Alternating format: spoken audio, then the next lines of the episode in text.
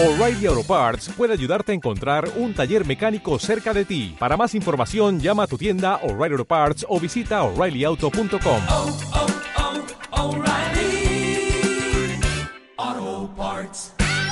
Pucelafanshop.com encontrarás originales camisetas, sudaderas, banderas, cojines, todo tipo de merchandising para los amantes del Pucela. Compra en www.pucelafanshop.com y estas navidades presume de los regalos más originales del equipo de tu ciudad. Pucela Fan Shop, por un 2023 de éxitos blanquivioletas. Directo Marca Valladolid. Sus Rodríguez y Jesús Pérez Baraja. Una y treinta minutos de la tarde, abrimos micrófono de Alberto Bustos aquí en el Ayuntamiento de Valladolid. De hecho, bueno, eh, digamos que él es el anfitrión y le damos las gracias por acogernos aquí en su casa, que de alguna forma es la casa, esto es un dicho, ¿no?, de, todos los, los vallisoletanos. Alberto, ¿qué tal? Muy buenas, ¿cómo estás? Buenos días y bienvenidos. Efectivamente, es, es vuestra casa, es la casa de todos los, los vallisoletanos, con lo cual encantado de estar aquí con vosotros. Hay, hay felicidad hoy en Valladolid, que ha tocado, ya sabes, algo del, del gordo de la lotería. Sé que estás, has, estado muy liado, ¿no, ¿No te has enterado todavía? No tenía ni idea, entonces tendría que mirar, tendría que mirar a ver, no sé que Bueno, pues, pueda caer algo. ha, ha tocado algo del gordo y está la, la ciudad un poco revolucionada. Eh, ¿Todo bien? Eh, llegamos a fechas un poco de, de balance y de expectativas, de horizonte. Eh, ¿Cómo está Alberto Bustos? Bien, bien. eh, los últimos días del año siempre son muy, muy frenéticos, pues porque hay que cerrar cuentas, hay que aprobar presupuestos que ya están aprobados, hay que hacer balance y siempre mucha actividad, además, afortunadamente, y en el deporte mucho más. Pero bien, estamos bien, con, con ganas y no, no sé si en forma, porque estuve jugando hace un par de días en Pisuerga ese partido amigos del Aldo contra amigos de Mosilla y precisamente en buena forma física no estoy. Pero de cabeza estamos bien. Que ibas en equipo rival al del alcalde, ¿no? Al menos yo os vi con camisetas diferentes. Sí, y algún hachazo se llevó, sí, sí, sí. Ah, se lo llevó él. Habrá que preguntarle al, al alcalde qué opina y, y si piensa igual que tú. ¿Quién es más de básquet, de todas formas? Los dos, los dos nos gusta mucho. Los dos hemos, hemos jugado. Él, él, él jugó eh, quizá más en serio que yo. Llegó, creo recordar, hasta una segunda división, algo así. Yo jugué poquito porque además yo era, era, muy, era muy malo y me lesioné muy pronto. Pero los dos nos gusta mucho, sí. Eh, fíjate que también es verdad que, aunque vayamos a cerrar año natural, en el deporte muchas veces está todo más estructurado por, por temporadas, ¿no? Pero, pero bueno, es verdad que el año, digamos, el ejercicio eh, para vosotros también, también cierra eh, un poco todo y en un año, entiendo, también significativo por, por, porque 2023 va a marcar un nuevo curso o ciclo político, ¿no? Sí, yo trato siempre de abstraerme un poquitín de esto, de los ciclos políticos, porque yo creo que además hay que entender pers- perspectivas, eh, de mirar siempre con luces largas. Yo creo que muchas veces los ciudadanos, con razón, echan en falta que la gente que tenemos responsabilidades institucionales eh, vayamos siempre a lo inmediato o a lo que es electoralmente rentable. Y yo creo que hay que romper con eso. En el deporte o en cualquier ámbito de la, de la vida y de la política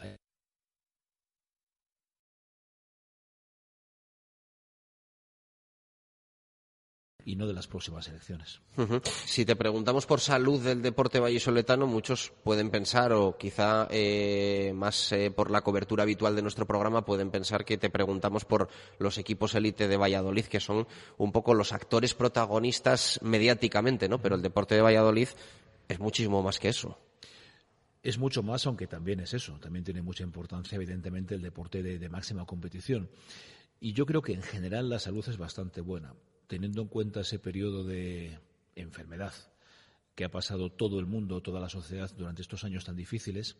El deporte ha servido casi de tabla de salvación para, mucha gente, en el ámbito de la salud, desde luego, y en el ámbito también de, evadirnos, de crear comunidad, de, generar eh, sinergia social también alrededor del deporte, y eso es muy importante en una época tan compleja. Y yo creo que hemos superado, en parte, no del todo, esa etapa tan, tan complicada y el deporte está en un buen momento en Valladolid, en todos los ámbitos, en el escolar, en la base, en la élite. Creo que el deporte tiene una presencia muy importante en nuestra ciudad, en lo social y en lo económico, y creo que, aunque sea paradójico, ha salido reforzado de este momento tan difícil que hemos vivido todos. Eh, por ir abriendo capítulos, eh, tema instalaciones, eh, tenéis mucha perspectiva, pero también tenéis presente. Recién inaugurado, el otro día lo contábamos, el Polideportivo de las Delicias, que la verdad es que ha quedado realmente bien, lo decimos como lo pensamos porque allí lo vimos, y la sensación es que va a ser un pabellón muy práctico, multiusos para muchas situaciones ¿no? que vamos a tener en, en- en la ciudad. Em, siempre habéis dicho que tenéis un papel de renovar instalaciones porque hay muchas que se habían quedado en, no sé si decir, décadas atrás y eso os lleva mucho cupo de inversión, pero también hay, hay nuevas instalaciones. Sí, yo creo que el Polideportivo de las Delicias mm, es un poquito la joya de la corona de este último año, porque además sabéis que ha costado mucho sacarlo adelante, ha habido muchos problemas en la construcción y finalmente lo tenemos ahí y está, está realmente bien. Pero yo creo que hay que destacar sobre todo la inversión que estamos haciendo en las instalaciones de barrio, gratuitas, al aire libre, de todo tipo de deportes. Yo creo que sí había un déficit en nuestra ciudad de falta de pistas deportivas o polideportivas en los barrios que promueve que la gente haga deporte de manera natural, no necesariamente competitiva ni federada, y que utilice el deporte como una herramienta para, para generar integración en los barrios, para generar ocio saludable en los jóvenes, para promover el envejecimiento activo de los mayores. Y ahí hemos hecho una serie de inversiones en los últimos años eh, que ya superan las 30 eh, pistas deportivas gratuitas en los barrios. Esto nunca se había hecho en tan poco tiempo y esto ha cambiado la fisonomía de muchos barrios. Encontrarnos con pistas de fútbol, de baloncesto, con pistas para ciclismo, con pistas de deportes urbanos como el skate o el, o el- o el parkour, está haciendo que muchos barrios tengan constantemente, sobre todo a gente joven, haciendo deporte. Yo creo que esto es lo más importante y lo que una administración debe generar con mayor ímpetu, el deporte como hábito saludable en la ciudad. Pero como tú bien dices, hay que pensar también en instalaciones para lo que es la práctica deportiva federada incluso de élite en algún caso, ¿no? Y ahí el, polideportivo de Delicias creo que bueno pues es muy muy interesante y estamos trabajando bueno pues en mejorar lo existente como Pisuerga o como Huerta del Rey y dándole vuelta a nuevas instalaciones que también pueden ser interesantes pues para bueno pues seguir potenciando el deporte como una seña de identidad de la, de la ciudad. Eh, ¿Cuáles van a ser las eh, próximas, digamos, obras de actuación en, en ese sentido en- a nivel de infraestructuras? Pues eh, por un lado lo que, lo que te decía, ¿no? Seguir con esas obras en, en diferentes barrios. Estamos ahora haciendo pistas deportivas, no me acordaré de todas, pero en, en Pirarica, en la zona de Los Santos, en Cobaresa, en el, en el barrio Girón, así te hablo de, de memoria, por ejemplo. Tenemos ya pendiente ya pues empezar a utilizar también una nueva pista mm, en Barrio España de, de balonmano playa, por ejemplo, que es la primera que va a haber en, en Valladolid, un nuevo campo de béisbol en la zona de San Isidro, bueno, varias instalaciones. Y luego, pues yo creo que es muy interesante la piscina de, de Río Sol, en el barrio, barrio Gerón, una piscina que funcionó hasta hace un- tres años, quiero recordar, que la recuperamos como piscina pública y que está haciendo una inversión muy importante de más de 800.000 euros para tener una quinta piscina abierta en, en Valladolid. Y por otro lado, seguir con las inversiones, pues en este caso en, en Pisuerga, con todo el cambio de, de luminarias y videomarcadores. Y tenemos que intervenir, yo creo, de manera decisiva ya en Huerta del Rey y en, y en Canterac, en Delicias. Instalaciones buenas, pero, pero muy antiguas que tenemos que recuperar. En Huerta del Rey hay, hay tute, ¿no? Vuelta al Ría y Tute. Es un polideportivo que está realmente bien, sobre todo para el uso del balonmano. Es una eh, instalación casi mítica en, en- en el mundo del balonmano español. Ya hemos intervenido este año con el cambio entero de la cubierta del gimnasio de Huerta del Rey. Son más de 300.000 euros. Son obras que no se ven, que no se inauguran, pero son importantes. Y ahora hay que entrar, yo creo, en el resto del, del, del polideportivo. Igual que en Canterac, tanto el polideportivo como la piscina de Canterac, que tienen mucho uso en Delicias, hay que meterle mano también. Y luego, eh, yo creo que es necesaria una, una instalación, en mi opinión, mm, en la zona este de la ciudad, en la que podamos tener un ámbito polivalente, que podamos tener deporte, competiciones, eventos deportivos, pero que también pueda servir como auditorio, espacio de conciertos. Eso yo creo que desahogaría mucho Pisuerga, que está muy saturado de actividad, eventos deportivos relevantes, conciertos, competición, y creo que vendría bien una gran instalación, un gran cubo que pudiera acoger tanto deporte como espacio cultural y creo que vendría bien a la ciudad. Y creo que la zona este que hay que reequilibrar la ciudad por esa zona, sería un espacio adecuado para hacerlo. Un espacio, entiendo, cerrado. Una cúpula del milenio deportiva. ¿Estaríamos hablando de algo así o qué? Sonríes, no sé por qué sonríes, porque, Sí, porque- eso es que hay algo ya muy... muy- Bu- Bueno, yo, yo- yo creo, no, sonrío porque yo creo que das en la clave eh, de, de- de- de ese espacio cerrado, ese cubo, esa cúpula, esa la forma ya geométrica, veremos cuál puede ser, pero el concepto sería ese. Yo creo que las ciudades tienen que tender a tener espacios polivalentes. Pensar en que un espacio sea solamente para deporte o solo para un deporte, Sí. creo que es un, creo que es un error. Y creo que muchas ciudades europeas están tendiendo a hacer esos espacios que puedan servir para un evento deportivo, imagínate el de voleibol que tenemos ahora masivo, o imagínate la competición de un equipo de élite, o un concierto, o un congreso, o un gran evento cultural o social. Creo que hay que tender a eso. Y actualmente casi todo lo que se hace con esas dimensiones acaba en Pisuerga. Y Pisuerga ya no da más de sí. Pues tomamos nota. Eh, ya, ya, o sea, ya esto, esto ya está mm, semiproyectado en mente. En mente, en mente. Algún sitio en concreto, no sé.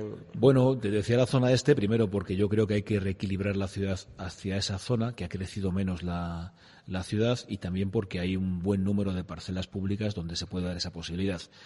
Pero está de momento en, en mente. Hay que trabajarlo, hay que verlo con, bueno, pues con expertos un poco en, en instalaciones, y vamos a ver si, bueno, de quien dependa gobernar, lo pone en marcha, aunque en mi opinión sería un proyecto de cara a 2024. Eh, habéis hecho una referencia eh, recientemente también, si no me equivoco, durante la inauguración de las pistas de atletismo es. contiguas a Pepe Rojo, de un espacio similar a este, pero abierto. O sea, eh, que es algo que se ha demandado mucho, que entiendo no nos referimos a lo mismo que estás comentando ahora, que sería, eh, como nosotros decimos siempre, una balastera en Valladolid, ¿no? Sí, Eh, sí, eh, eso es una buena comparación porque eh, yo creo que eso es un poco a lo que se refería el alcalde cuando hizo mención a esa posibilidad de un estadio intermedio entre lo que es el actual Pepe Rojo y el Estadio Zorrilla, pensando pues en eventos de rugby, de fútbol o de otro tipo de competiciones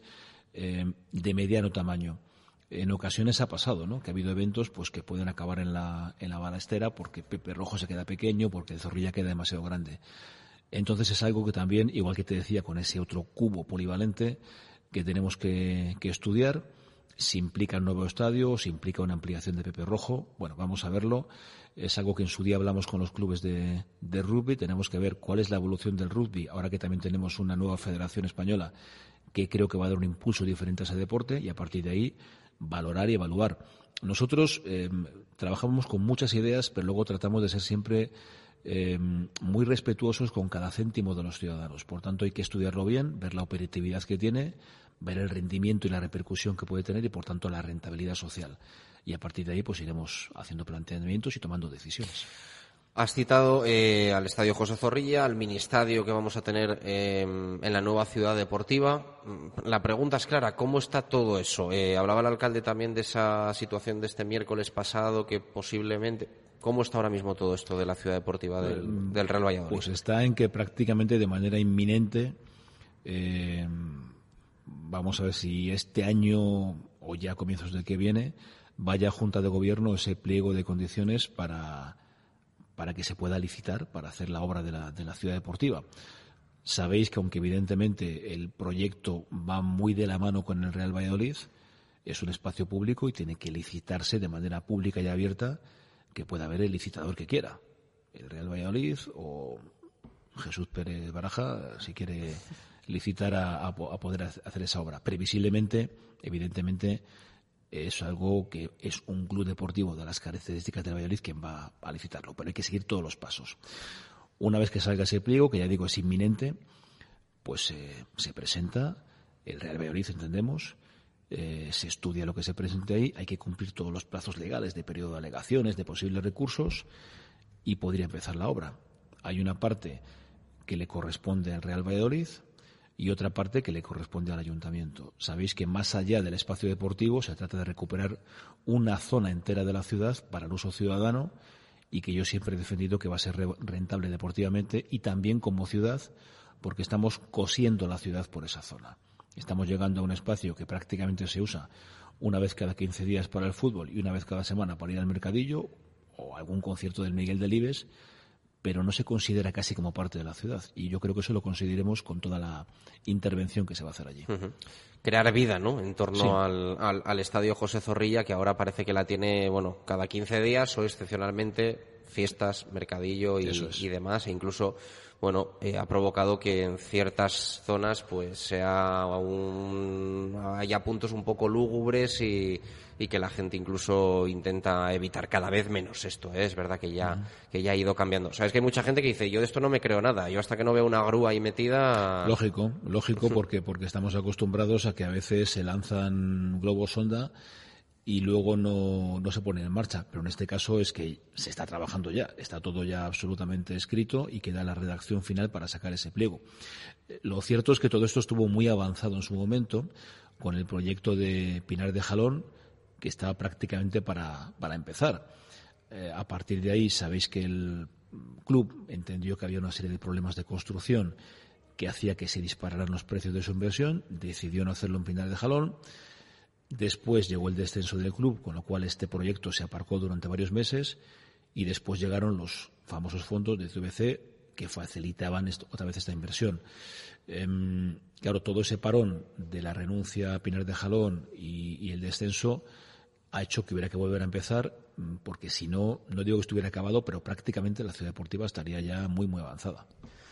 Alberto, es verdad que esto de los plazos es eh, aventurarse a a dar algunos, pero mm, al hilo de lo que decía Chus, de, muchos oyentes que nos dicen, yo hasta que no ve allí la primera excavadora, tal, em, como, como pronto, ¿cuándo, puede darse esto?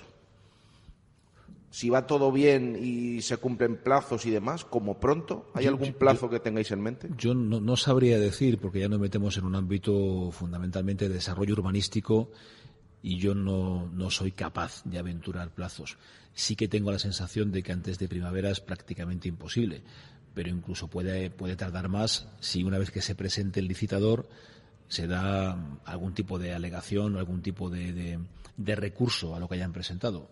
Todo esto eh, siempre genera mucha inquietud y, da la sensación de que nada se mueve, pero son plazos em, obligatorios en la Administración. Yo creo que hay que ser, lo decía antes, muy escrupuloso con el dinero público y hay que respetar absolutamente todos los trámites porque son trámites de seguridad jurídica también, ¿no?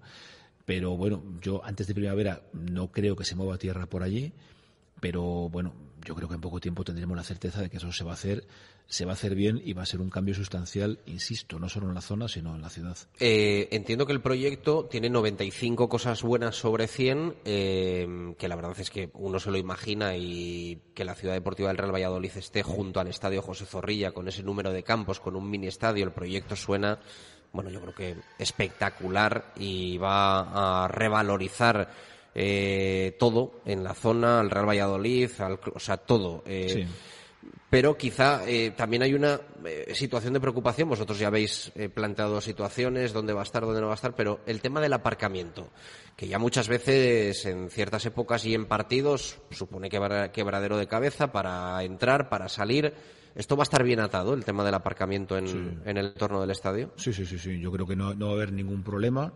Se trata de un desplazamiento de algunas zonas, pero mm, el mayor problema que puede haber de aparcamiento puede darse en el partido o como mucho dos partidos que puedan darse en la época de ferias, porque es en ese momento donde se instala allí el Real de la Feria y esa zona de aparcamiento que estaría destinada a ese fin, pues no se tendría. Pero estamos hablando de un partido e incluso a lo mejor ninguno. En su día hablábamos con el Real Valladolid que con cierta frecuencia ahora los clubes solicitan a la liga. Efectivamente, así ha pasado, le ha pasado, si no recuerdo mal, al Real Madrid este año o el anterior, no sé qué. El propio Real Valladolid también, también jugó sí, en alguna ocasión, cuando hizo la obra en, Zorrilla pidió empezar tres jornadas fuera de casa y todo eso. Claro, entonces ya digo que podemos encontrarnos con un partido al año o incluso ninguno con ese problema real de aparcamiento. Em, también es cierto que cada vez hay más gente que se desplaza al estadio por otros medios y también es cierto que si, como decía antes, cosemos esa zona de la ciudad al conjunto de Valladolid, la sensación de ir dando un paseo o en transporte público es muy distinta a la actual. Por tanto, yo sinceramente creo que no va a ser un problema real el del aparcamiento.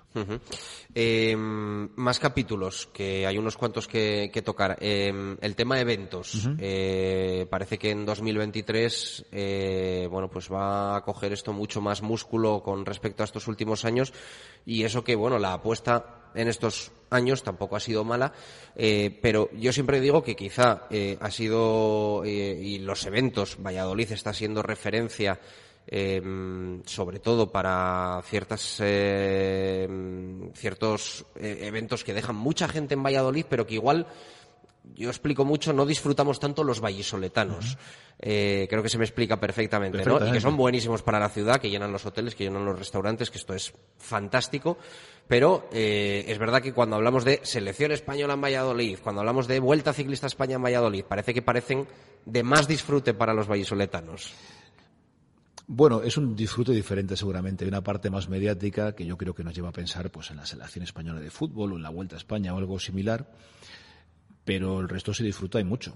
mucho. Sí, yo lo, yo Sí, lo sí, que quiero entiendo, decir es que entiendo, eh, entiendo, hay mucha gente que ahora hay unos campeonatos brutales de voleibol con unas cifras récord tremendas, pero que igual no son tan llamativos Eso es, para sí, claro. el hecho de ir a verlos a alguien que no le guste tanto el, el, el voleibol, ¿no? Claro. Con todo el respeto del mundo al voleibol y a los campeonatos que son, vamos, Que- yo- yo- ejemplares, yo- ¿eh? yo creo pero que- que creo que son cosas diferentes. Sí, yo creo que hay como tres categorías un poco de, de eventos o tres objetivos. Uno es potenciar que eh, genere un efecto multiplicador para que la gente haga deporte. Eso es esencial y como administración hay que impulsarlo.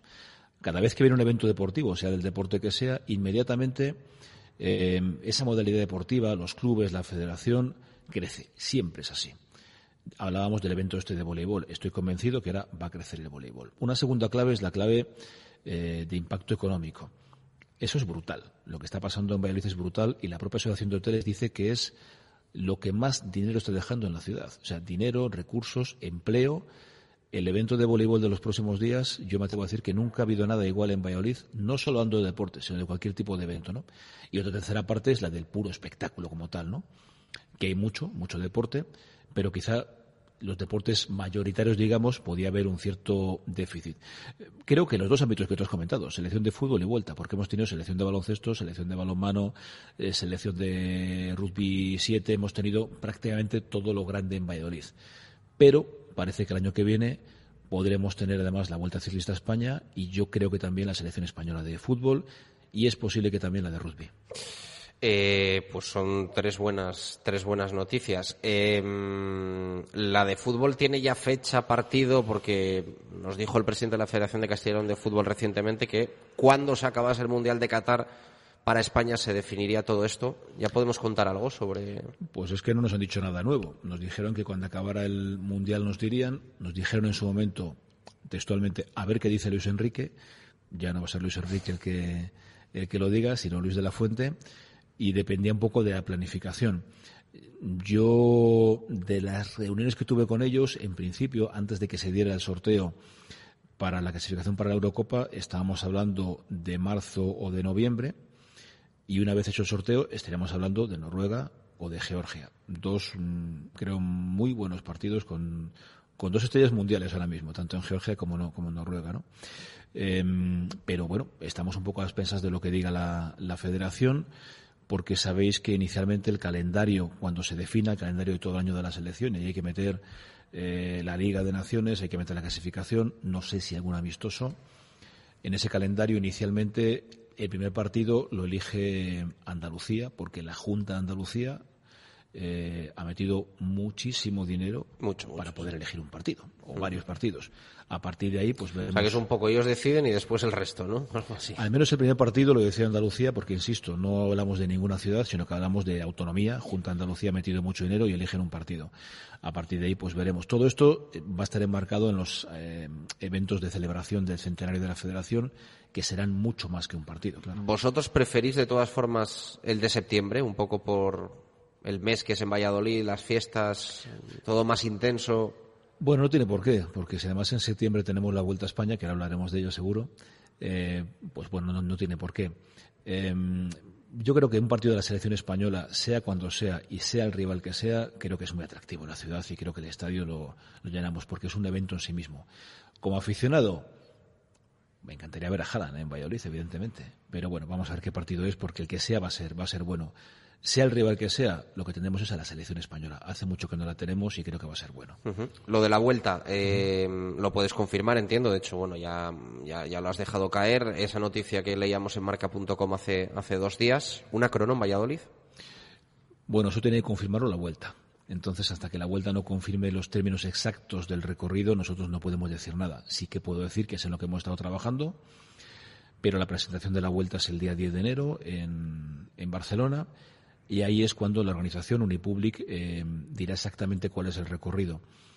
Porque mm, lo contrario sería aventurarnos, porque al final la vuelta tiene que confeccionarse de tal forma que quede muy enganzada las 20 o 22 jornadas Sí. y encaje perfectamente el recorrido. Uno puede pensar que está fenomenal hacer una etapa en Santiago de Compostela y otra en Almería, pero no pueden ser en días consecutivos. Por tanto, esa confección es la que tienen que hacer.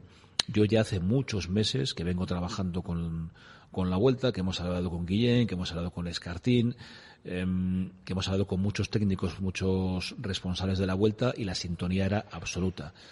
Pero bueno, yo creo que en los próximos días la propia vuelta, que es a quien le corresponde hacerlo, confirmará lo que puede ser una muy buena etapa, muy buena etapa en Valladolid. Corrígeme si digo algo mal, pero eh, hace años te preguntábamos por esto y parecía que tú eras un poco reacio, sobre todo por un tema económico. ¿Han cambiado los términos económicos? ¿Se lo han puesto fácil a Valladolid? ¿Habéis considerado que era el momento? ¿Algo ha cambiado en este sentido? ha cambiado el tipo de etapa que puede venir. Em, yo recordéis que siempre, y lo sigo diciendo, ¿eh? creo que no podemos perder la cabeza por un evento deportivo, por mediático que sea, porque nos tiene que importar mucho más que sea rentable económica, socialmente para la ciudad, a que el concejal se haga una bonita foto porque el evento es mediático. Yo sé que otras ciudades no piensan lo mismo y a lo mejor tienen al año tres, cuatro eventos muy mediáticos que dan muy buenas fotos al alcalde o al concejal, pero repercute menos en la ciudad. Yo prefiero que repercuta menos en mí y repercuta mejor en mi- más en mi ciudad. Por eso hay algunos eventos que no han, que no han venido. Pero yo ya en su día le dije a, José Luis López Cerrón, presidente de la Federación Española, que no organiza la vuelta, pero evidentemente sabe de qué va esto. Digo, oye, José Luis, si se nos pone a tiro una buena etapa que pueda encajar en un desembolso económico razonable y que repercuta mm, mucho en la ciudad, eh, hablamos. Y eso es lo que ha pasado este año. Evidentemente no es igual, sin confirmar ni desmentir nada, no es igual una llegada en línea en el Paseo Zorrilla que una contrarreloj o que una llegada en alto. Etapas en alto en Valladolid es complicado, pero hay etapas que pueden tener muy buena repercusión mediática. Hay que pensar que la Vuelta a España eh, se ve en todo el mundo y que efectivamente una buena etapa en la cual se vea mucho la ciudad y que se puedan ver las empresas locales, eh, nuestras calles, nuestros monumentos, nuestra oferta que es mucha y buena, pues puede ser muy interesante. Por tanto, no puedo decir más, pero creo que los términos eh, cambian sobre todo en cuanto al tipo de etapa que podemos traer.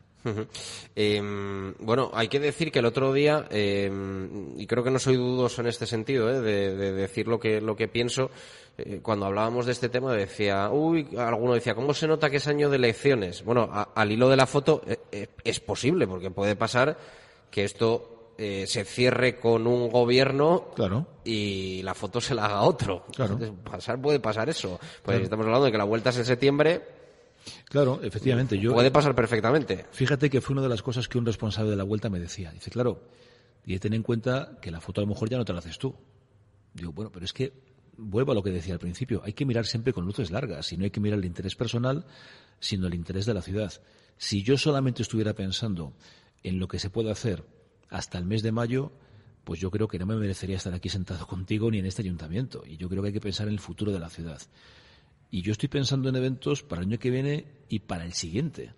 Y cuando yo el otro día he estado con el presidente de la Federación de Tiro con Arco, por ejemplo, ya estamos hablando del 24 y el 25. Y cuando he hablado con el presidente del Boli, estamos hablando de proyectos incluso a cuatro años vista.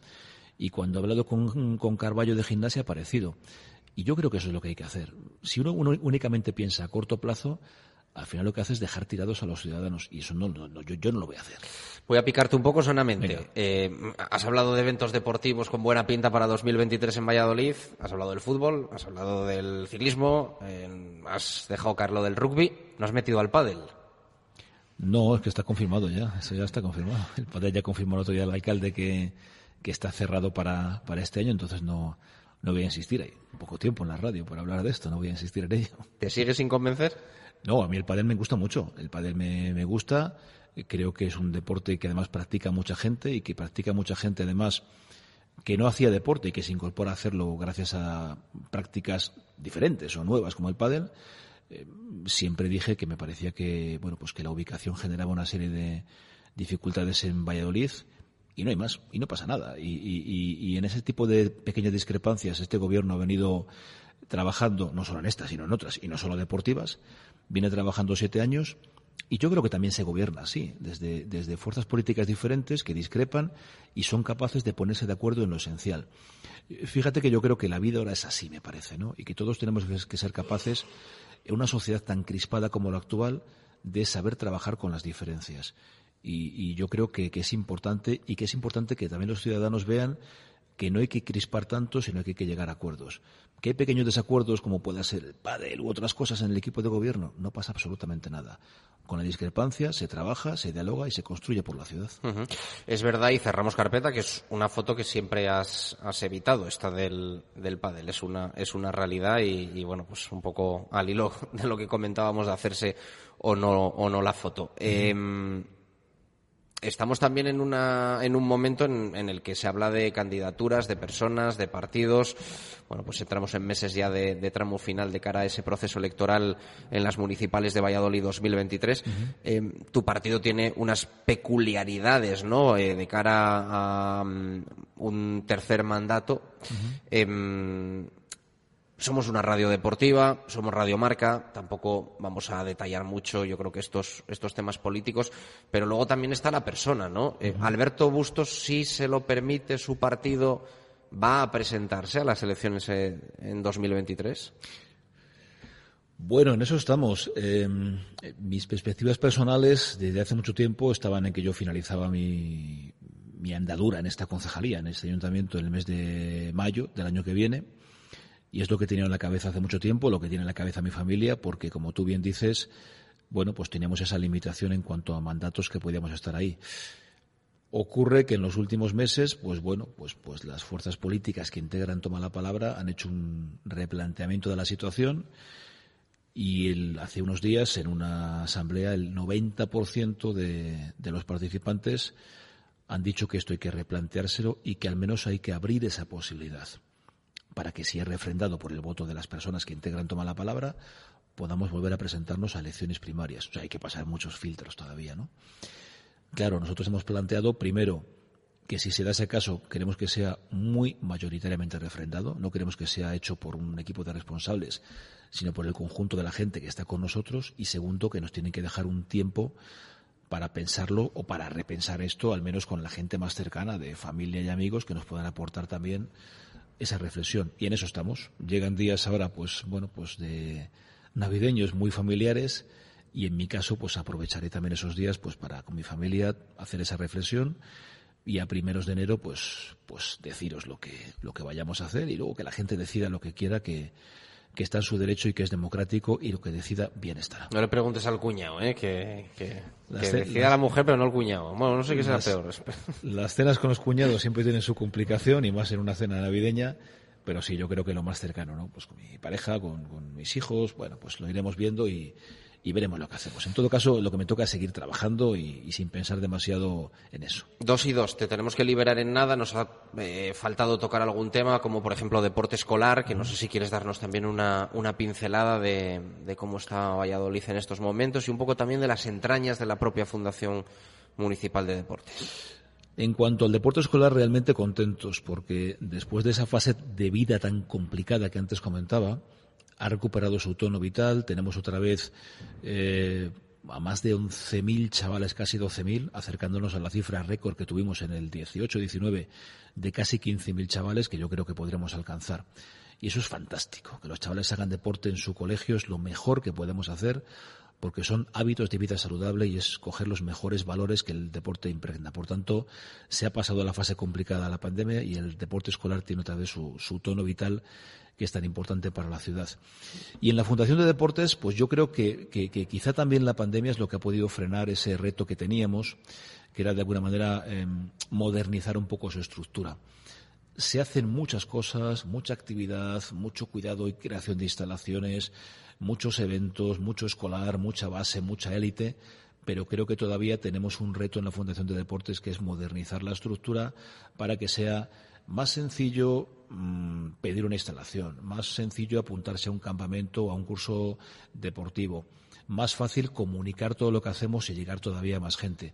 Creo que todavía tenemos una estructura un tanto anticuada que no hemos tenido tiempo por esta época complicada de modernizar y que es uno de los retos para futuros años a que le toque. Yo no sé si más sencillo, pero si nos ahorráis estar ahí a las siete y media de la mañana o a las cuatro en la puerta del pabellón y que quizá, no sé, sea un sorteo pues un poco, ese es un uno, poco mejor. ¿eh? Ese es uno de los ejemplos que tú y yo, los dos, hemos, hemos, hemos vivido y sufrido. Insisto, creo que que la fundación funciona como un reloj con unos trabajadores extraordinarios que sacan un rendimiento a lo poquito que tenemos tremendo. Pero eh, hay que reconocer las cosas cuando todavía no funcionan bien. Nos quedan dar pasos para modernizar esa estructura con el signo de los tiempos que es distinto al que tenemos nosotros todavía. Pues gracias Alberto por esta charla, por este rato de radio, por esta actualización de cómo está el deporte de Valladolid y también el balance y la expectativa para, para 2023. Gracias. Gracias y un mensaje, bueno, pues como siempre, por supuesto, en esta época de felicitación a todos los oyentes de Radio Marca, que pasemos todos unos días buenos y que el 23 se venga con buenas perspectivas deportivas, sociales, económicas, laborales. Bueno, que nos venga un buen año para todos. Que haya celebración en todo caso, Gracias. efectivamente. Dos y cinco, hacemos una pausa y continuamos desde el Ayuntamiento de Valladolid en este programa especial de 22 de diciembre. Directo Marca Valladolid. Sus Rodríguez y Jesús Pérez Baraja. ¿Quieres abrir tu negocio en el nuevo mercado de la Rondilla?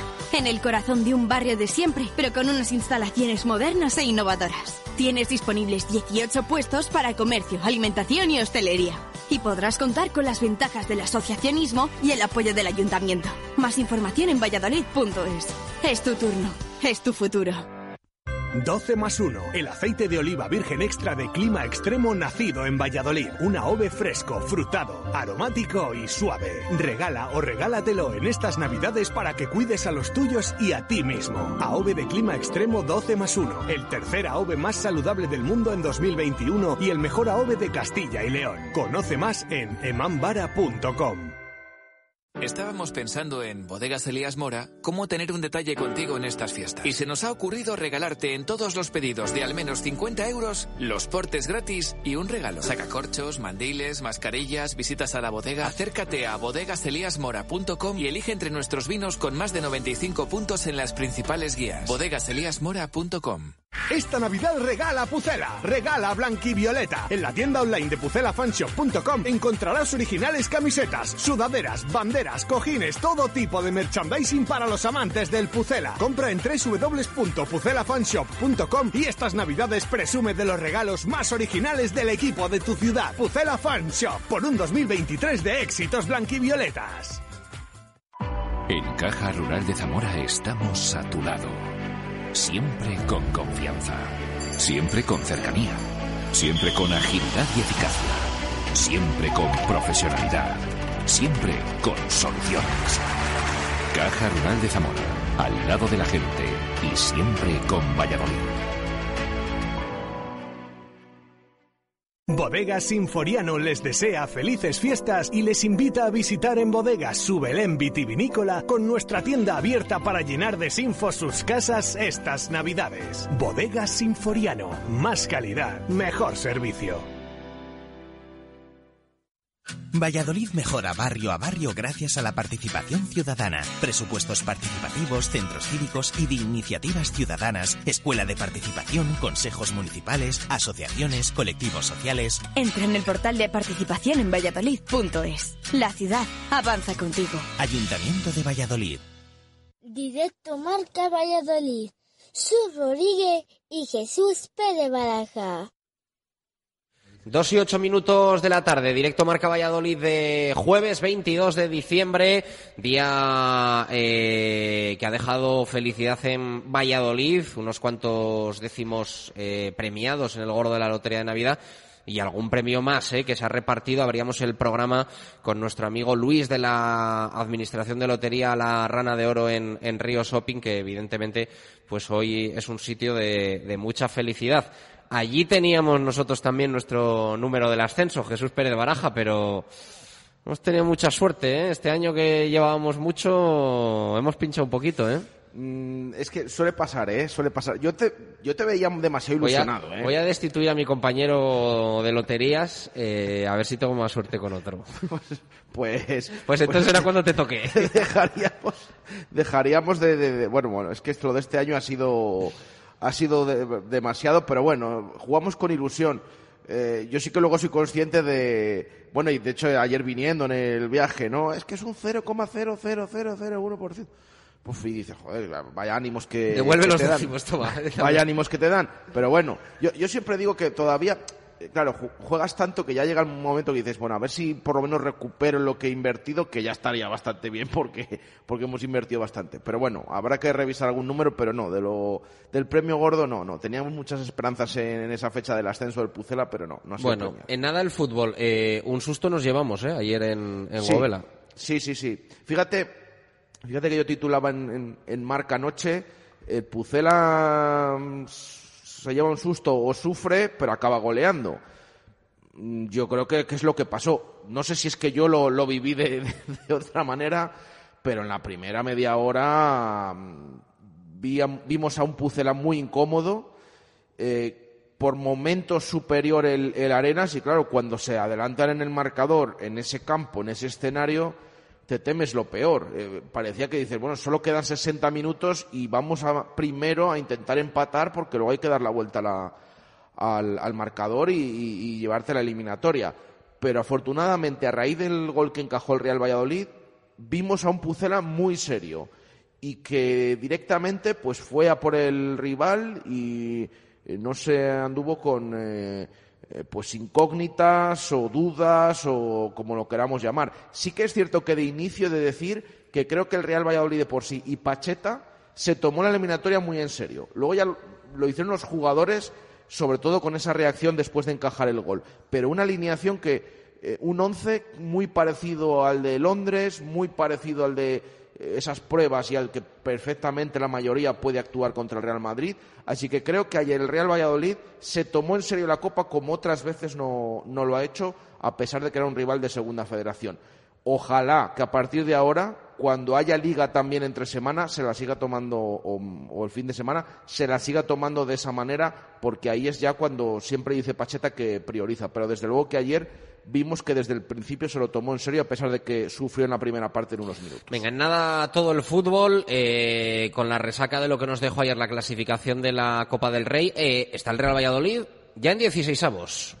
Ya en 16 avos. Como digo yo mucho, sin querer, ganas dos, tres partidos y te plantas en unos cuartos de final de la Copa del Rey. De hecho, ganas las dos siguientes eliminatorias y estás en unos cuartos de final de la Copa del Rey.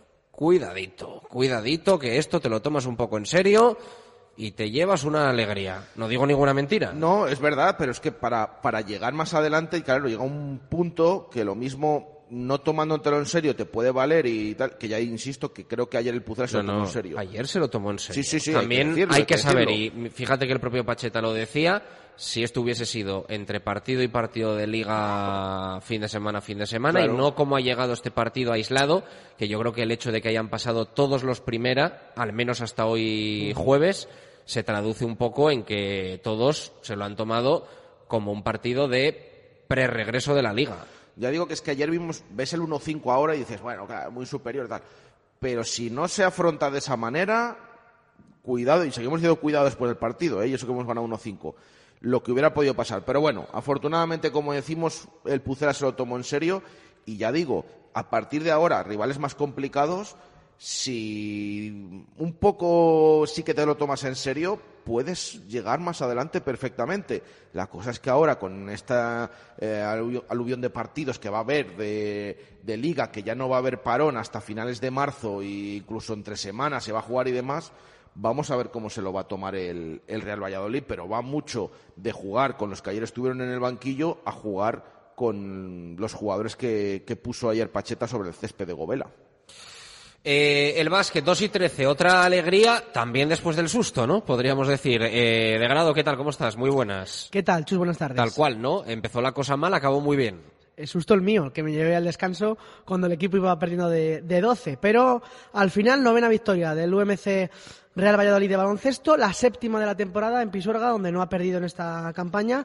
Y en todo 2022, desde la llegada de Paco García, solo una vez en Liga y fue ante estudiantes. Y no fue fácil ganar a Guipúzcoa, tuvo que remontar, volver a remar a contracorriente y sobre todo despertar porque entró dormido el partido, recibió 46 puntos al descanso, una cifra poco reconocible porque suele encajar menos en casa. Eso sí, Pisuerga es mucho Pisuerga y tras la reanudación se desató la locura. 17-2 de parcial de los locales que incrementaron la intensidad defensiva, se pusieron el mono de trabajo y gracias a también al acierto cuando el, equipo, cuando el partido así lo requería, a los errores, en los nervios que le entraron a su rival y a las aportaciones de Mike Torres y de el de siempre Melwin Pansar. Y todo ello colocó un estratosférico 45-18 de parcial para levantar un partido que tenía cuesta arriba al descanso y dejar en la lona a un Guipúzcoa que dio una muy buena imagen en los primeros dos cuartos y luego con el arreón blanquivioleta desapareció. Vamos a escuchar sonidos de Paco García. Esto decía el técnico del UMC Real Valladolid de baloncesto tras la victoria sobre el ambiente y el análisis del encuentro. Creo que había un ambiente espectacular hoy en Pisuerga. Las dos gradas de arriba había muchísima gente con un ambientazo y que hoy han puesto su granito de arena. No han estado en el vestuario, en el descanso, pero creo que ellos han interpretado francamente bien lo que necesitaba el equipo en la segunda mitad y, y, nos han ayudado a dar la vuelta a un partido que se nos había complicado. Hemos salido muy blandos, 26 puntos en el primer cuarto. Es algo absolutamente irreconocible para nosotros 20 en el segundo y sin embargo en toda la segunda mitad nos han metido 18. ¿no? Creo que, y se lo digo al equipo, eh, somos más el equipo de la segunda parte que el de la primera, pero a veces nos cuesta entender que tenemos que ser ese equipo de la segunda parte, que tenemos que entrar al partido mucho más centrados, mucho más calientes. ¿no? Las palabras de Paco García, eh, que responde así cuando le preguntan cómo se puso en el descanso con los jugadores. No, yo no he crujido a nadie. He tenido un intercambio de pareceres donde yo lo único que quiero hacerles ver, tampoco ha habido muchas voces, ¿eh? no, es, es, más que ellos entiendan que nosotros no podemos ser el equipo de la primera parte. ¿no? Lolo me conoce hace muchos años, nos conocemos, somos amigos hace muchos años y, y bueno, pues él sabía también que en la segunda parte me lo ha dicho Zubizarreta al acabar, dice, joder Paco, es que, es que nos habéis dado la vuelta por completo y bueno, yo lo único que quería en el descanso es que ellos se dieran cuenta que nosotros no somos ese equipo de la primera mitad que concede tanto, tan blanditos, tan... Somos el equipo de la segunda, el que ha defendido líneas de pase, el que se ha tirado al suelo, el que ha recuperado balones, el que a veces sin tener demasiado acierto en ataque somos capaces de hacer muchas cosas bien. Está claro que, que teníamos que poner el partido patas arriba y es lo que hemos intentado. Y en eso, insisto, que el público ha sido muy importante. Y por último escuchamos a Paco eh, precisamente hablar en esa línea del fortín que sigue teniendo que ser el Polideportivo Pisuerga en su opinión. Eso es lo que queremos, que en nuestra casa no. Eh, mira, yo llegué el 17 de marzo, creo que entrené el primer día y el equipo tenía nueve victorias. Estamos a 21 de diciembre y ya las tenemos, las nueve. Es un motivo muy grande de orgullo y de, de satisfacción por los jugadores, por el club, por la afición, pero tenemos que seguir Hace muchos, muchos, muchos días que no perdemos en liga en, en Pisuerga. El objetivo era cerrar el año manteniendo esa imbatibilidad de muchos meses, desde que nos ganó Estudiantes en liga aquí en, a primeros del mes de abril. Y bueno, pues la intención es que nosotros tenemos que ser muy fuertes en casa y después fuera pues ir pescando donde podamos agarrar.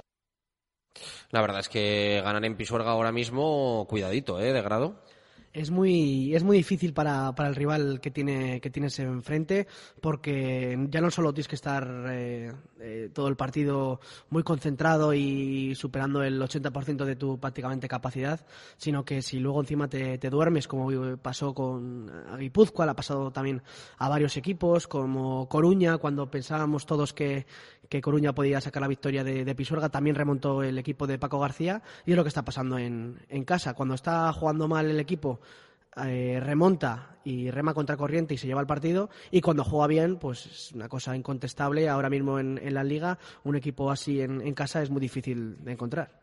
Eh, algo para cerrar el básquet Sí, hay que contar, Chus, que el equipo juega su último partido de 2022 en Castellón ante un rival que llega con tres derrotas consecutivas, que está siendo muy irregular en este, este inicio liguero. El encuentro se disputará el próximo martes 27 de diciembre a partir de las 9 menos cuarto de, de la noche y la afición no volverá a ver a los suyos hasta el sábado 7 de enero, después de la llegada de los Reyes, para que los niños puedan disfrutar del ambiente de Pisuerga en el partido ante Cantabria, que es justo el equipo que está por debajo del playoff, es decir, el primero del, del resto.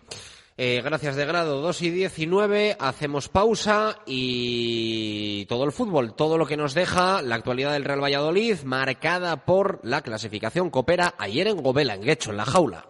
Directo Marca Valladolid. Su Rodríguez y Jesús Pérez Baraja. ¿Quieres abrir tu negocio en el nuevo mercado de la Rondilla? En el corazón de un barrio de siempre, pero con unas instalaciones modernas e innovadoras. Tienes disponibles 18 puestos para comercio, alimentación y hostelería. Y podrás contar con las ventajas del asociacionismo y el apoyo del ayuntamiento. Más información en valladolid.es. Es tu turno, es tu futuro. Esta Navidad regala Pucela, regala Blanquivioleta. En la tienda online de pucelafanshop.com encontrarás originales camisetas, sudaderas, banderas, cojines, todo tipo de merchandising para los amantes del Pucela. Compra en www.pucelafanshop.com y estas Navidades presume de los regalos más originales del equipo de tu ciudad. Pucela Fan Shop, por un 2023 de éxitos blanquivioletas.